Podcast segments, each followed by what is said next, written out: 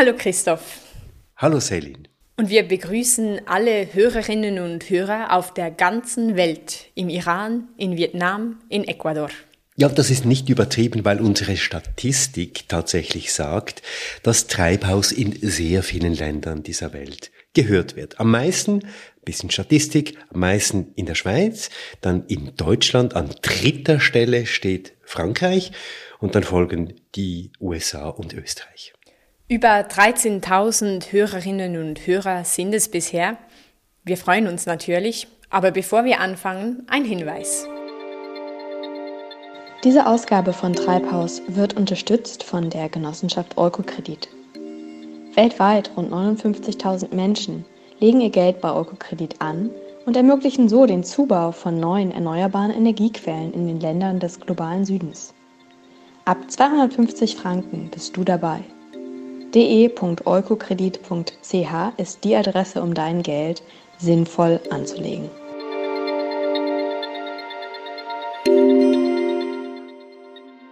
Und damit kommen wir zu unserem Thema. Das hat auch mit neuen erneuerbaren Energien zu tun. Direkt und indirekt. Treibhaus. Der Klimapodcast. Mit Christoph Keller und Celine Elber. Am 26. Mai dieses Jahr ging ein Paukenschlag durch alle Medien weltweit. An outburst of joy after the landmark ruling in The Hague. More than 17,000 Dutch citizens and seven environmental groups had filed a case arguing that Shell endangers people's lives and future generations with its carbon emissions. It's enormous, it's phenomenal, it's historical. so, Erstmals in der Geschichte hatte ein Gericht in den Niederlanden einen Konzern verpflichtet, seine CO2-Emissionen zu senken. 45 Prozent bis 2030.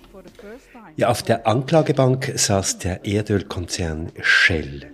Shell produziert alleine so viel CO2-Emissionen pro Jahr wie alle Niederländerinnen und Niederländer zusammen. Shell ist der Erdölkonzern, der nach wie vor über 95 Prozent aller Investitionen in die Erdölexploration einsetzt und nur 5 Prozent in erneuerbare Energien. Großes Aufsehen also für eine erfolgreiche Klimaklage. 17.000 Niederländerinnen und Niederländer sowie sieben große Umweltorganisationen stehen hinter diesem Verfahren. Noch ist dieser juristische Kampf aber nicht ausgefochten. Shell ging in Berufung. Ja, diese Klimaklage ist bedeutend. Selin, wir haben vorhin schon darüber gesprochen, vor dieser Episode, bevor wir diese Episode aufgenommen haben. Sie ist bedeutsam, weil sie eben nur eine ist von 2000 Klagen in Sachen Klima, die weltweit hängig sind, von den Philippinen über Australien, Argentinien, in den USA und in Europa, aber weil sie eben eine der ersten ist, die einen Konzern betrifft. Und vorletzte Woche gab es eine weitere, sehr bedeutsame Klage. Ein weiterer Paukenschlag. É uma falácia dizer que a Amazônia é patrimônio da humanidade e um equívoco, como atestam os cientistas, afirmar que a Amazônia. Die österreichische Umweltorganisation All Rise hat Klage eingereicht gegen den brasilianischen Präsidenten Jair Bolsonaro gegen die Abholzung des Amazonas. Eine Klage, die eingereicht wurde beim Internationalen Strafgerichtshof in Den Haag mit der Begründung, die fortgesetzte Abholzung des Amazonas stelle ein Verbrechen gegen die Menschlichkeit dar. Denn mit der Abholzung des Amazonas gefährde Bolsonaro die Existenz der Menschheit. Ja, und worum geht es denn in all diesen Klimaklagen? Was wollen Sie erreichen? Was sind die Aussichten, wenn man für das Klima vor Gericht geht? Darüber sprechen wir in dieser Folge und fokussieren dabei auf eine Klimaklage, die mittlerweile internationale Dimensionen annimmt. Ja, denn auch die Eidgenossenschaft, die Schweiz, sitzt auf der Anklagebank wegen Untätigkeit in Sachen Klima. Und dass die Schweiz auf der Anklagebank sitzt, dafür ist eine Organisation verantwortlich. Diese Organisation heißt die Klimaseniorinnen der Schweiz und verantwortlich ist auch eine couragierte Anwältin. Der Kern der Klage, der ist, dass eben die Schweiz mit ihrer derzeitigen ungenügenden Klimapolitik die Menschenrechte der, der Klimaseniorinnen oder der Einzelklägerinnen, der älteren Frauen verletzt. Cordelia Beers ist Rechtsanwältin in Zürich, Spezialistin für Umweltrecht. Wir haben mit ihr gesprochen über die Klimaklage der Klimaseniorinnen, was sie beinhaltet, welche Wirkung sie bereits hat und noch haben wird und vor allem, was für eine Chance sich die Klimaseniorinnen hier ausrechnen. Aber nun zuerst ein paar Fragen, die wir klären müssen. Christoph, du hast dich ja schon verschiedentlich mit dem Thema auseinandergesetzt. In deinem Buch Benzin aus Luft hast du ihm ein ganzes Kapitel gewidmet und du hast zur Klage gegen Shell eine große Reportage geschrieben. Was ist das Ziel dieser vielen Klimaklagen? Ja, vielleicht müssen wir hier drei Dinge nennen. Erstens, in allen Klagen, ob das jetzt in Peru ist, in Panama, in Thailand, in Australien, in allen Klagen bringen die Klägerinnen und Kläger immer dasselbe vor, nämlich dass die angeklagten Firmen, die angeklagten Gemeinden oder Staaten zu wenig tun für den Schutz des Klimas, dass sie sehenden Auges in die Katastrophe gehen, dass sie ihre Verantwortung nicht wahrnehmen bei diesem Ziel, das uns alle verbindet und das jetzt auch in Glasgow an der COP26 wieder verhandelt wird, dieses Ziel, die Erwärmung der Erde nicht über 1,5 Grad steigen zu lassen. Diese Verantwortung, also auch das, was die Klimabewegung weltweit immer und immer wieder betont. Genau, es ist eigentlich die genau gleiche Forderung. Zweitens müssen wir vielleicht ganz grob unterscheiden zwischen Klagen gegen Staaten und Klagen gegen Firmen oder internationale Konzerne. Es gibt sehr viele Klagen gegen Staaten, aber auch einige gegen Konzerne. Und ein sehr interessantes Beispiel ist die Klage des peruanischen Bauern Saul Luciano Yuya. Saul Luciano Yuya hat gegen den Stromkonzern RWE in Deutschland geklagt. RWE betreibt eine ganze Reihe von Kohlekraftwerke. Luciano Luja hat geklagt, weil RWE, so seine Klage, dafür verantwortlich sei, dass der Gletscher oben im Tal, wo er wohnt, nämlich in einem Tal in Peru, eines Tages abbrechen werde und sein Haus damit verschwinden werde unter dieser Flut, die dann entsteht, wenn dieser Gletscher abbricht. Das RWE also seine Existenz und sein Leben gefährdet. Genau. Natürlich gibt es eine ganze Reihe von Fragen, nämlich die Frage nach der Kausalität, aber darauf kommen wir später. Wichtig ist vielleicht ein dritter Punkt. Es geht in allen diesen Klagen im Kern um Menschenrechte. Es geht um das Recht auf Leben, um das Recht auf eine Zukunft, um das Recht der künftigen Generationen. Und mit diesem letzten Argument, den Rechten der künftigen Generationen, wurde auch die deutsche Bundesregierung mit einem Urteil des Verfassungsgerichts verpflichtet, die eigenen Klimaziele deutlich zu verschärfen. Also dieser Bezug zu den Menschenrechten, der ist eben doch ganz äh, zentral. Ja, und warum? Ja, weil damit auf gerichtlicher Ebene eine ganze Reihe von wichtigen Fragen debattiert werden. Was heißt Klimagerechtigkeit zum Beispiel? Inwiefern sind mit der Klimakrise elementare Rechte von ganz vielen Menschen auf der Welt in Gefahr? Nicht nur das Recht auf Leben, auch das Recht auf Eigentum, wenn zum Beispiel ganze Städte, ich denke hier an Saint-Louis äh, im Senegal, eine Stadt, die direkt am Meer gebaut ist, wenn ganze Städte im Meer verschwinden, was ist mit den Häusern, was ist mit dem Eigentum dieser Menschen? Was ist mit dem Recht auf Nahrung? Stichwort Fluten, Stichwort Trockenheit. Der globale Norden wird hier und da natürlich insbesondere auch die Konzerne und die Staaten, beide zusammen, die werden hier zur Rechenschaft gezogen, wenn eben Dürren und Überflutungen zunehmen. Und insgesamt kann man sagen, das ist vielleicht ein neuer Diskurs um die Menschenrechte, der für die Zukunft ganz zentral werden dürfte. Es wird damit das Pariser Klimaabkommen, das wäre meine These, ergänzt um eine wichtige Komponente, nämlich die der Menschenrechte. Ja, und gemeinsam ist ja auch allen Klimaklagen, dass sich die angeklagten Staaten und Konzerne mit allen möglichen juristischen Argumenten wehren. Richtig. Und es gibt Länder wie die Schweiz, die sich so lange gegen eine Klage wehren, dass sie dann eben am Ende auf der Anklagebank des Europäischen Gerichtshofs für Menschenrechte landen.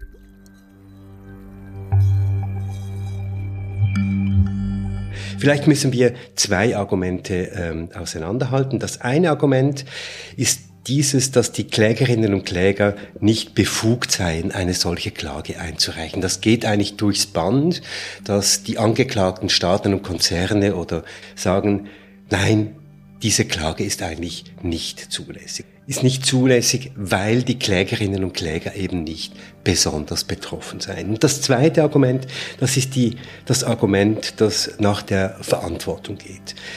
Wer ist nun wirklich zuständig, verantwortlich für die Klimaerhitzung? Auch da geht die Argumentation durchs Band, dass alle sagen, nein, wir sind es ja nicht. Es sind irgendwie immer die anderen. Also es ist, sind immer Prozesse darum, wer eigentlich verantwortlich ist und darum, wer sich eigentlich aus der Verantwortung schleichen kann. Ja, aus der Verantwortung schleichen, nehme ich mal an, will auch die Schweiz bei der Klage der Klimaseniorinnen. Durchaus, das kann man, glaube ich, so festhalten. Die Schweiz tut alles, um dieser Klage zu entkommen. Ich bin da, weil ich mich in Sachen Klimaschutz von meinem Land verraten fühle. Ja, dann machen wir doch das. Dann schauen wir uns doch die Klimaklage der Klimaseniorinnen mal genauer an. Und rekapitulieren wir. Die Klimaseniorinnen, eine Gruppe von Frauen, die alle das Pensionsalter erreicht haben, reichen am 25. November 2016 eine Beschwerde beim Eidgenössischen Departement für Umwelt, Verkehr, Energie und Kommunikation ein. Ihr Hauptanliegen, die jetzige Klimapolitik des Bundes gefährde die Gesundheit der Seniorinnen, denn sie sind, das ist statistisch belegt, von Hitzewellen ganz besonders betroffen, was sich in höheren Sterberaten von älteren Frauen deutlich zeigt. Was dann folgt nach dieser Eingabe ist eine Kette von Ablehnungen. Im April 2017 weist das UWEG die Beschwerde ab. Im Dezember 2018 weist das Bundesverwaltungsgericht die Beschwerde ab mit der seltsamen Begründung, die Klimakatastrophe betreffe uns alle gleichermaßen, also seien die Klimaseniorinnen auch nicht besonders klageberechtigt, weil nicht besonders betroffen. Und dann weist im Mai 2020 auch das Bundesgericht die Beschwerde ab. Ja, und jetzt, jetzt sind die Klimaseniorinnen an den Europäischen Gerichtshof für Menschenrechte in Straßburg gelangt. Und dieser Schritt könnte sich für die weltweite Klimabewegung nun als sehr bedeutsam herausstellen. Denn erstens, es ist sehr selten, dass überhaupt eine Klage vor dem Europäischen Gerichtshof für Menschenrechte angenommen wird. Das ist schon ein großer Schritt. Zweiter großer Schritt. Der Europäische Gerichtshof für Menschenrechte hat beschlossen, diese Klagen prioritär zu behandeln. Und drittens, das Urteil des Europäischen Gerichtshofs für Menschenrechte ist bindend für alle Länder des Europarats. Das heißt eigentlich für ganz Europa. Das heißt, dass die Klimaklage der Klimaseniorinnen wirklich internationale Dimensionen annimmt. Richtig.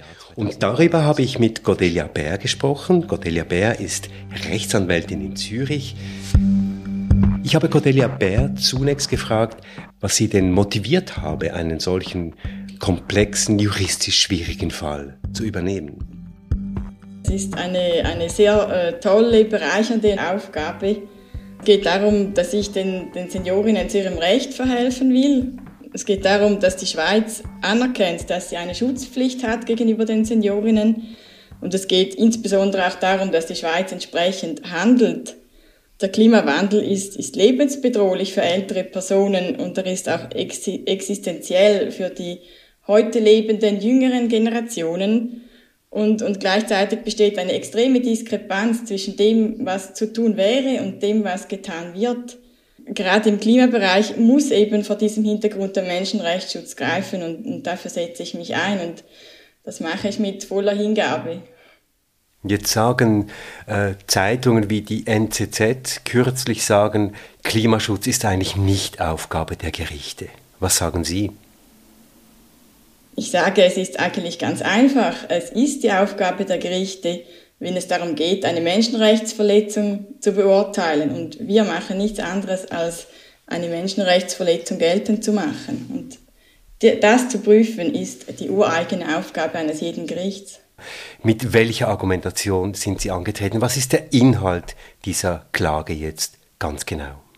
Der Kern der Klage, der ist, dass eben die Schweiz mit ihrer derzeitigen ungenügenden Klimapolitik die Menschenrechte der, der Klimaseniorinnen oder der Einzelklägerinnen, der älteren Frauen verletzt. Und zwar geht es darum, dass eben das Recht auf Leben nach Artikel 2 EMRK wie auch das Recht auf Gesundheit nach Artikel 8 EMRK verletzt sind. Sie fragen sich vielleicht, äh, warum die Klimaseniorinnen oder warum ältere Frauen. Und äh, hier ist es so, dass eben die älteren Frauen ganz besonders unter den Folgen der Klimawärmung leiden.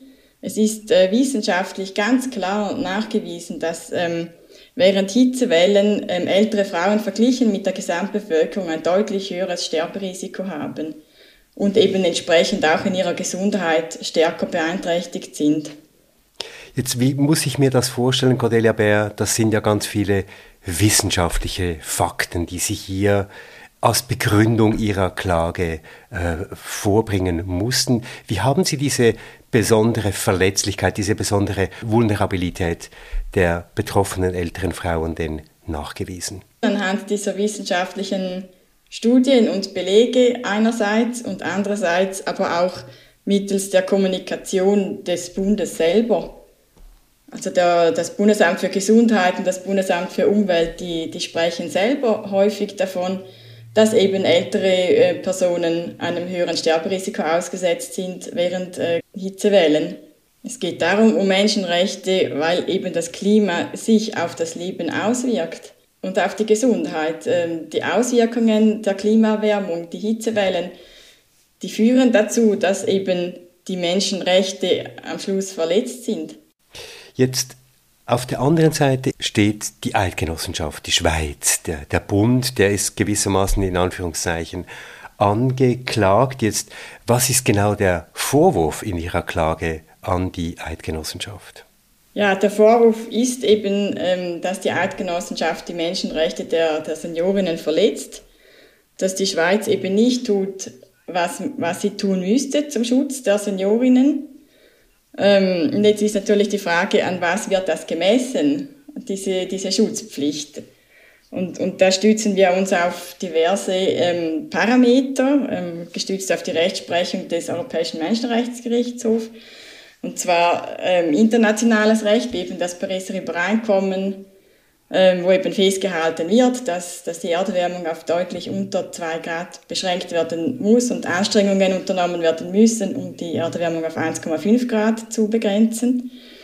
Zudem stützen wir uns auf die bestverfügbaren wissenschaftlichen Grundlagen, insbesondere des Weltklimarates dann das Vorsorgeprinzip, ähm, wonach wir argumentieren, dass eben das Risiko, das mit der Nichteinhaltung des 1,5 Grad Limits einhergeht, absolut unzulässig ist.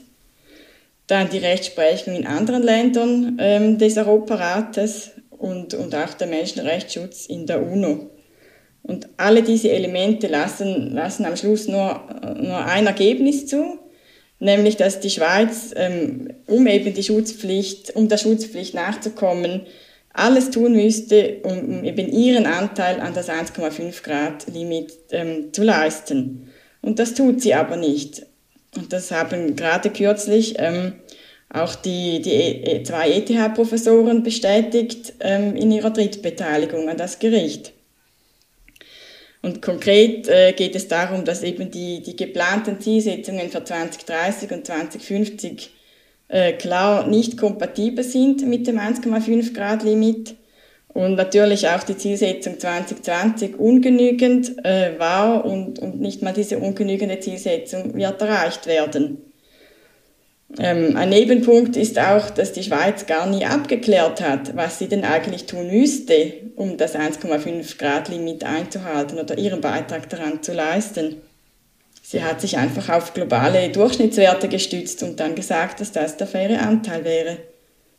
Eben globale Durchschnittswerte, da gibt es ja die Argumentation, die in die Richtung geht, ja, die Schweiz ist ein so unbedeutender Player in der globalen Klimalandschaft, da nützt eine Absenkung um wie viele Grad oder wie viele Prozent auch immer dem Weltklima eigentlich gar nichts. Ja, wir sagen, dass jede vermiedene Tonne CO2 den Klimaseniorinnen oder den Seniorinnen äh, zugutekommt. Das ist egal, ob die aus einem kleinen Land stammt wie der Schweiz oder aus der USA.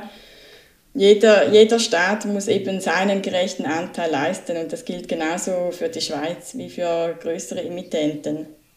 Das heißt, die Schweiz, die Schweiz ist nicht on track. Die Schweiz verletzt das Pariser Klimaabkommen. Die Schweiz schützt das Leben der Seniorinnen zu wenig. Und was verlangen Sie denn? Was soll die Schweiz denn tun? Unsere Forderungen, äh, unsere Forderungen, die teilen sich folgendermaßen auf. Einerseits haben wir Forderungen, die sich auf das Territorium der Schweiz beziehen und andererseits solche, die sich in Bezug auf die Emissionen beziehen, die quasi im Ausland anfallen aufgrund des Konsums äh, in der Schweiz oder aufgrund der, äh, des Finanzplatzes der Schweiz. Und in Bezug auf das Territorium der Schweiz ähm, fordern die Klimaseniorinnen, dass das Treibhausgasniveau bis 2030 ähm, negativ ist gegenüber dem Level 1990. Und zwar mit Maßnahmen im Inland und im Ausland. Und davon ähm, sollte im Inland eine Reduktion der Treibhausgase um 61 Prozent äh, bis 2030 erfolgen und bis 2050 ähm, auf Netto Null. Also das ist quasi der Inlandteil dieser Forderung ähm, von quasi Netto negativ bis 2030. Und hierzu muss ich noch sagen, lange Zeit war unklar, ähm, was eben genau getan äh, werden müsste damit die Schweiz ihren Anteil an das 1,5 Grad Ziel tatsächlich leisten kann. Die Schweiz hat das selber auch nie abgeklärt, wie ich schon erwähnt habe. Und ähm, diesen Sommer sind jetzt mehrere wissenschaftliche äh, Studien erschienen, ähm, die diese Frage geklärt haben. Und auf diese Studien stützen wir uns bei diesen Forderungen. In Bezug auf die Emissionen, die im Ausland anfallen, ähm, eben Finanzplatz, Konsum, das sind immense Emissionen, ähm, die die quasi in der, in der Schweizer Bilanz nirgends äh, auftauchen, aber diese ähm, mindestens ja, um ein Vielfaches überschreiten, würde ich sagen. Auch in Bezug auf diese Emissionen äh, fordern die Seniorinnen, dass eben die im, im Sinne des 1,5 Grad Limits entsprechend begrenzt werden. Und wenn alle anderen Maßnahmen, die ich jetzt aufgezählt habe, ausgeschöpft sind, äh, die immer noch verbleibenden Treibhausgasemissionen müssten dann eben mit, mit sicheren und dauerhaften Treibhausgassenken ausgeglichen werden. Das heißt, im Wesentlichen geht es hier darum, die Schweiz endlich zum Handeln zu bringen, endlich die eigenen Ziele überhaupt einmal zu formulieren und dann eben auch die Zielsetzungen umzusetzen und mit einem großen Anteil eben auch im Inland. Sie haben es gesagt. Die Schweiz geht aber im Moment einen anderen Weg und kompensiert mit Abkommen mit ähm, Ghana, mit Senegal, mit Georgien, mit Peru im Ausland. Was heißt das für die Klage? Was heißt das für die Politik der Schweiz? Akzeptieren Sie solche Strategien denn? Die Klimaseniorinnen äh, akzeptieren diese Auslandmechanismen, wenn, es, wenn sie dazu dienen, die Ambitionen der Schweiz zu erhöhen. Aber nicht, äh, wenn es darum geht, ähm, Emissionen zu reduzieren, die man eben im Inland reduzieren muss. Also diese 61 Prozent bis 2030, die sind alleine mit Maßnahmen im Inland zu erreichen. Und das Problem mit diesen Auslandsmaßnahmen ist, wenn man die in einem zu großen Umfang einsetzt, ähm, verpasst man den Wandel zu einer Wirtschaft, die eben ohne äh, CO2 oder Treibhausgasemissionen auskommt. Also man kann diesen, diesen Wandel hin zu dieser neuen Art des Wirtschaftens nicht erst 2045 beginnen. Also man kommt da nicht mehr auf Null bis 2050. Zudem wird es irgendwann auch keine ähm, Emissionsreduktionen im Ausland mehr zu kaufen geben, weil eben global alle Länder klimaneutral werden müssen. Jetzt hat die Klage der Klimaseniorinnen Unterstützung erhalten von Seiten von Michelle Bachelet. Sie ist Hochkommissarin äh, für Menschenrechte. Sie fordert in einer Drittintervention den Europäischen Gerichtshof für Menschenrechte auf, ein Urteil zu sprechen. Was heißt das, Cordelia Bär, für diese Klage? Ähm, es ist möglich, eben ähm, am Europäischen Menschenrechtsgerichtshof äh, solche Drittbeteiligungen oder einen Antrag auf Drittbeteiligung zu stellen. Das ist ähm, im schweizerischen System nicht möglich. Und diese Beteiligungen, die helfen nicht den Verfahrensbeteiligten, sondern sie sind für das Gericht da. Sie helfen dem Gericht, in strittigen Fragen zu einem fundierten Urteil zu kommen. Und für uns zeigen sie, ähm, dass die Beschwerde der Klimaseniorinnen von hoher Relevanz ist. Diese Drittbeteiligten, die sehen alle, dass das eine gute Möglichkeit wäre für das Gericht, ähm, bestimmte Fragen zu klären. Und zwar besteht im Klimabereich eine Schutzpflicht. Und wenn ja, was beinhaltet diese Schutzpflicht? Was müsste die Schweiz tun? Was müsste ein Staat tun, um dieser Schutzpflicht gerecht zu werden? Und Frau Bachelet hat hierzu etwas sehr Wichtiges gesagt. Ähm, sie hat gesagt, in Übereinstimmung mit den internationalen Menschenrechtsvorschriften sind die Staaten verpflichtet, positive Maßnahmen zu ergreifen, um die Erderwärmung so weit wie möglich zu begrenzen, und zwar im Einklang mit den besten verfügbaren wissenschaftlichen Erkenntnissen. Und Frau äh, Professor Seneviratne und Professor Fischlin die beides Mitautoren sind am ähm, Bericht, an den Berichten des Weltklimarates. Die haben ebenfalls eine Drittbeurteilung abgegeben und ähm, wenn ich auch hier einen Satz herausgreifen darf, Sie haben geschrieben, ähm, es, es erscheint als offensichtlich, dass die Schweiz nicht genügend macht, um die Erderwärmung auf 1,5 Grad zu begrenzen. Das heißt, wenn ich Ihnen zuhöre, dieses Urteil wird bedeutsam sein über die Schweiz hinaus. Es wird hier erwartet, dass eine Art Grundsatzentscheid gefällt wird über die Notwendigkeit, Klimamaßnahmen zu treffen. Und zwar nicht nur für die Schweiz, sondern auch für andere Länder. Ja, genau. Also der Europäische Menschenrechtsgerichtshof ist kein nationales Gericht, ähm, sondern ähm, die Rechtsprechung dieses Gerichts hat Auswirkungen auf alle 47 Staaten des Europarates. Also alle Staaten, die die Menschenrechtskonvention ratifiziert haben. Und entsprechend groß wären die, die Auswirkungen. Das, das würde nicht ohne Effekt bleiben auf, auf andere europäische Länder, ja.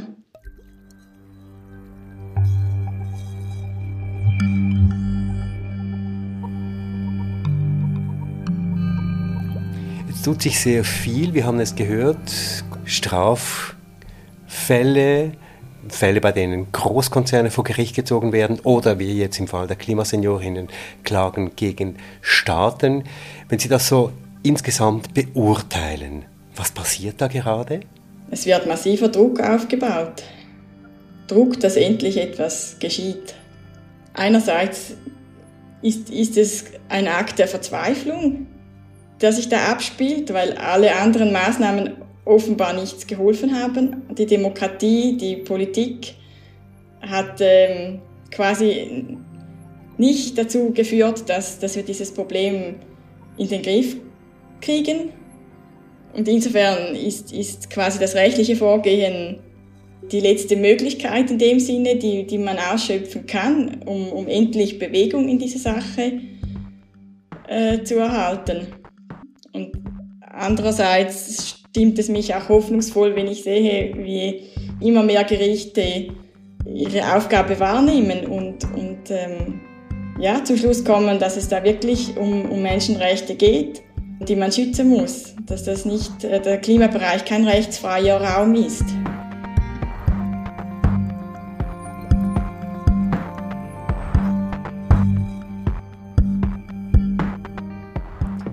Das Gespräch mit Cordelia Bär. Danke, Christoph. Wir haben es angesprochen im Interview mit Cordelia Bär. Mittlerweile reiten die NZZ und andere Zeitungen eine regelrechte Kampagne gegen diese Klage. In einem Kommentar schrieb die Autorin Katharina Fontana in der NZZ, man befinde sich tatsächlich keineswegs im Notstand und es sei schlicht nicht die Aufgabe der Justiz, sich mit dem Klima zu befassen. Ja, weil sich hier Befürchtungen zeigen, Cordelia Bär hat es gesagt, dass die Klage der Klimaseniorinnen durchkommt und das, was der Gerichtshof für Menschenrechte urteilt, rechtsverbindlich wird, nicht nur für die Schweiz, sondern für alle Staaten des Europarats. Ja, und wenn diese Klimaklagen möglicherweise Erfolg haben, dann wird es eben für die Verursacher, seien es nun Staaten oder Konzerne, teuer. Und zwar teuer in ganz verschiedener Hinsicht. Finanziell teurer. Ja, richtig. Bei Konzernen, die nicht handeln, trotz eines Urteils, die sich also nicht ans Urteil halten, wird es auf jeden Fall teuer, weil sie Schadenersatz bezahlen müssen. Und dieser Schadenersatz, der kann ziemlich hoch werden, wenn wir uns die Schäden, die durch die CO2-Emissionen verursacht werden, einmal vor Augen führen. Zweitens wird es auch für die Staaten teuer, vielleicht nicht finanziell, aber politisch, weil Nichtregierungsorganisationen und Klimabewegungen jetzt ganz anders Druck machen können, nämlich auf der Basis eines Urteils. Sie können sich auf das Urteil berufen und richtig, richtig etwas bewegen. Zwischenzeitlich interessiert sich ja auch die Wissenschaft, insbesondere die Rechtswissenschaft für das Thema. Die Literatur zur rechtlichen Bedeutung der Klimaklagen füllt ganze Regale. Und nun hat auch die Universität Zürich ein umfangreiches Forschungsprogramm zu den Klimaklagen gestartet. Ja, das Programm heißt Climate Rights and Remedies Project. Es wurde lanciert dank einem Legat von Ursula Brunner, die ich vorhin schon genannt habe. Das Programm ist angesiedelt beim Lehrstuhl der Völkerrechtlerin Helen Keller. Es wird geleitet gemeinsam von Helen Keller und der Rechtswissenschaftlerin Corinna Heri. Corinna Heri, die ich als erstes gefragt habe, worum geht es denn eigentlich in diesem Climate Rights and Remedies Project? Bei unserem Forschungsprojekt geht es um die Schnittstelle der Menschenrechte und des Klimawandels. Ähm, es geht, es geht also um die Frage, welche Menschenrechte werden durch den Klimawandel betroffen und was kann man daran machen? Also kann man diese Rechte einklagen? Wo kann man das machen? Wer kann das machen? Und welchen Erfolg kann man da erwarten ähm, oder sich wünschen? Konkret geht es hier um, um eine ganze Reihe von verschiedenen Menschenrechten, die betroffen werden können. Das Recht auf Leben, das Recht auf Privat- und Familienleben, aber auch das Recht auf Eigentum, das Verbot der Diskriminierung und so weiter. Ähm, und es geht auch nicht nur um Schäden, die heute bereits eingetreten sind, also nicht nur um Menschenrechtsverletzungen, die heute schon stattfinden, sondern auch um die Zukunft, auch um äh, Schäden und Verletzungen, die in der Zukunft eintreten werden ähm, und die heute schon eingeklagt werden. Und dann wollte ich von Corinna Heri wissen, welche spezifischen rechtlichen Fragen interessiert denn die Rechtswissenschaft hier, wenn es um Klimaklagen geht? Es gibt in diesem Zusammenhang ganz viele Knacknüsse. Ähm, es geht um die Zulässigkeitsfragen, ähm, zum Beispiel eben die Frage, wer kann eine Klage ähm, bringen, vor welcher Instanz oder welchem Gericht geht es um ein innerstaatliches Verfahren oder ein Verfahren bei einer Menschenrechtsinstanz, wie zum Beispiel der Europäische Gerichtshof für Menschenrechte. Dann geht es auch um die Frage eben, welche Rechte sind hier überhaupt tangiert? Hat der Staat einen Ermessensspielraum? Ähm, also eben die, die materiellen Fragen. Und letztendlich auch die Frage, was eine erfolgreiche Menschenrechtsklage hier eigentlich überhaupt bewirken kann. Also was kann man sich erhoffen, wenn man eine solche Klimaklage einreicht? Das klingt vielleicht alles ein bisschen technisch, aber ganz einfach ausgedrückt geht es um die Frage, ja, wer kann was bei welchem Gericht einklagen. Es ist also auch für die Wissenschaft ein neues, ein aufregendes Feld. Corinna Heri hat denn auch zur Frage der besonderen Verletzlichkeit geforscht und hat darüber ihre Dissertation geschrieben. Ich wollte von ihr abschließend wissen, ob denn solche Klimaklagen auch einen direkten Einfluss haben können auf politische Prozesse.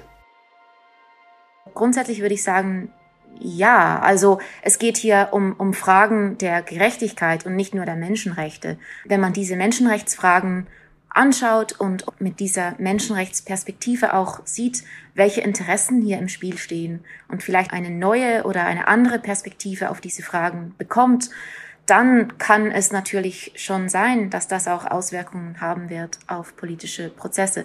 Aber ähm, das, das ist eigentlich bei den meisten Menschenrechtsfragen irgendwie der Fall. Es gibt ganz viele ähm, Beispiele, in denen der EGMR in Straßburg eine gewisse Frage entschieden hat und dann die Umsetzung dieses Urteils im innerstaatlichen Zusammenhang zu gewissen Veränderungen geführt hat. Und das ist eigentlich ein bisschen die Natur der Sache. Also es geht nicht darum, dass politische Prozesse ausgehebelt werden oder umgangen werden, sondern es geht einfach darum, dass, dass die Menschenrechte auch einen Einfluss auf diese Prozesse haben. Und wenn eine Verletzung festgestellt wird, dann, dann sollte das eigentlich irgendwie in diese, in diese Prozesse einfließen.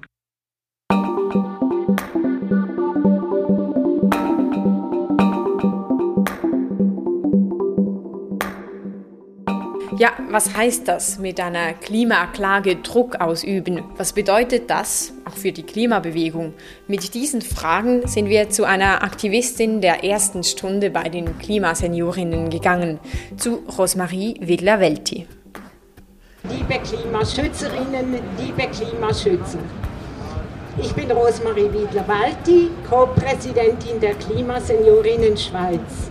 Wir sind mittlerweile fast 2000 Mitglieder schweizweit, alles Frauen ab 64.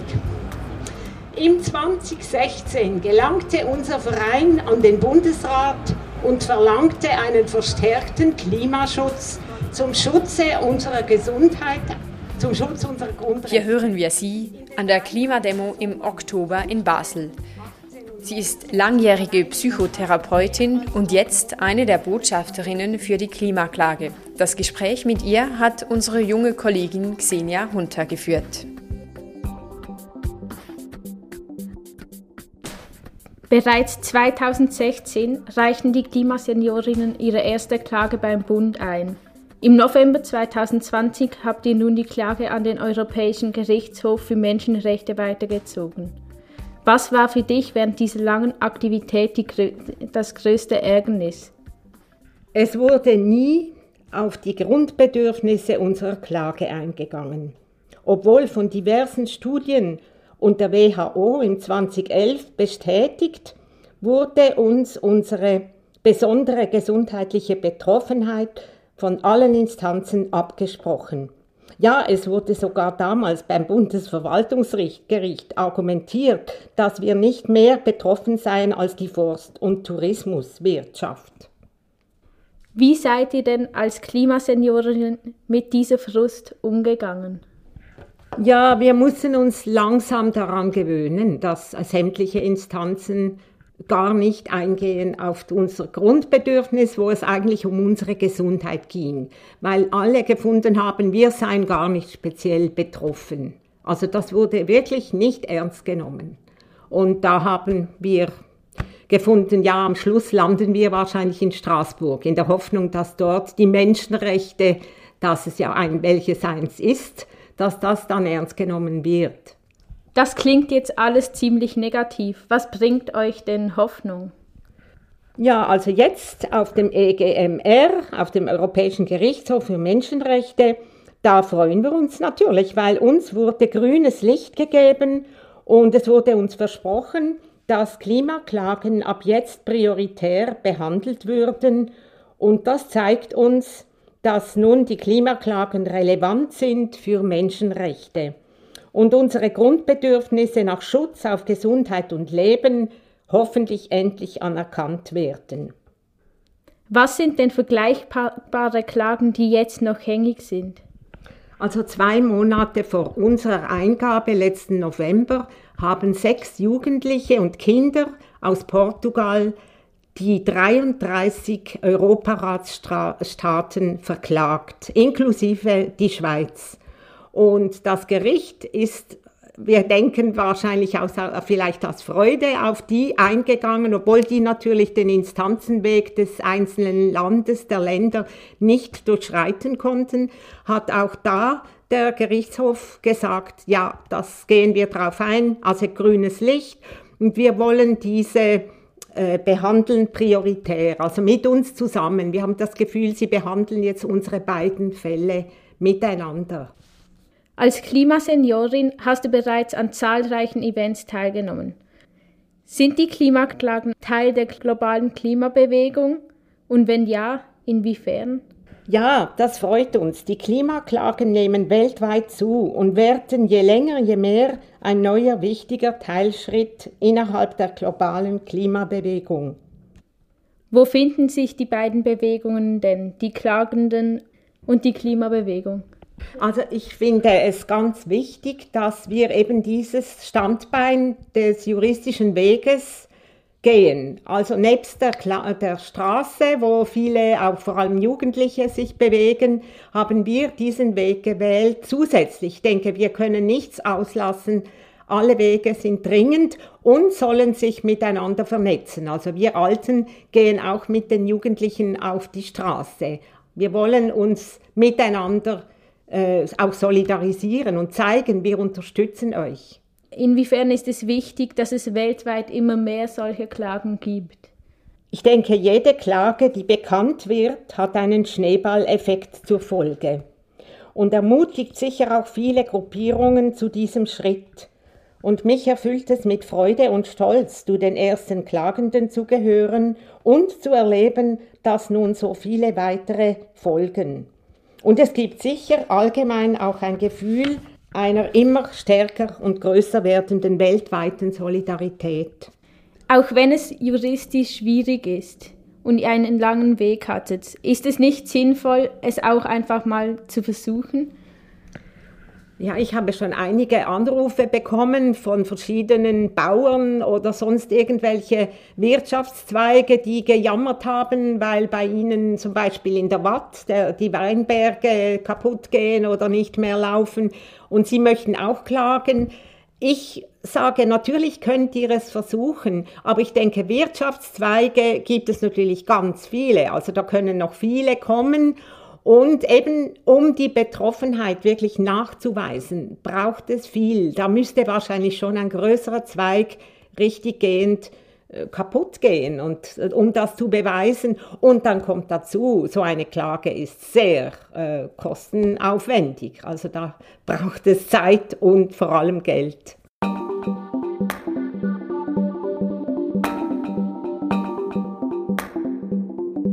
Ja, hier nochmals die Angaben für alle, die eine Übersicht über die weltweiten Klimaklagen erhalten möchten. www.climaterights.uzh.ch ist die Adresse.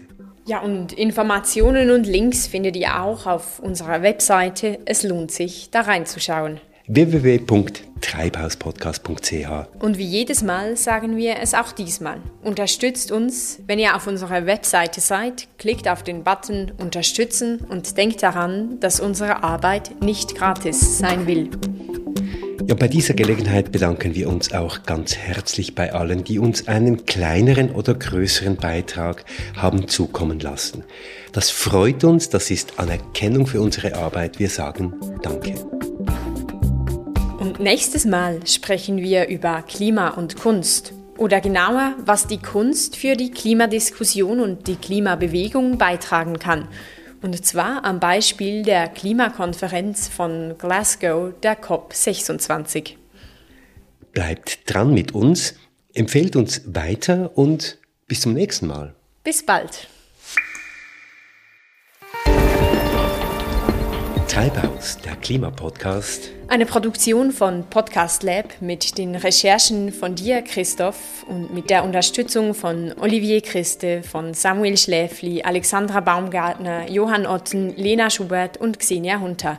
Und mit der Musik von Lukas Fretz und mit Selin Elber und Christoph Keller. Ihr findet uns auf Spotify, auf Apple Podcasts und wenn euch dieser Podcast gefällt, wenn ihr Anregungen habt, Kritik und Ideen, dann schreibt uns auf Facebook und per Mail an mail at treibhauspodcast.ch.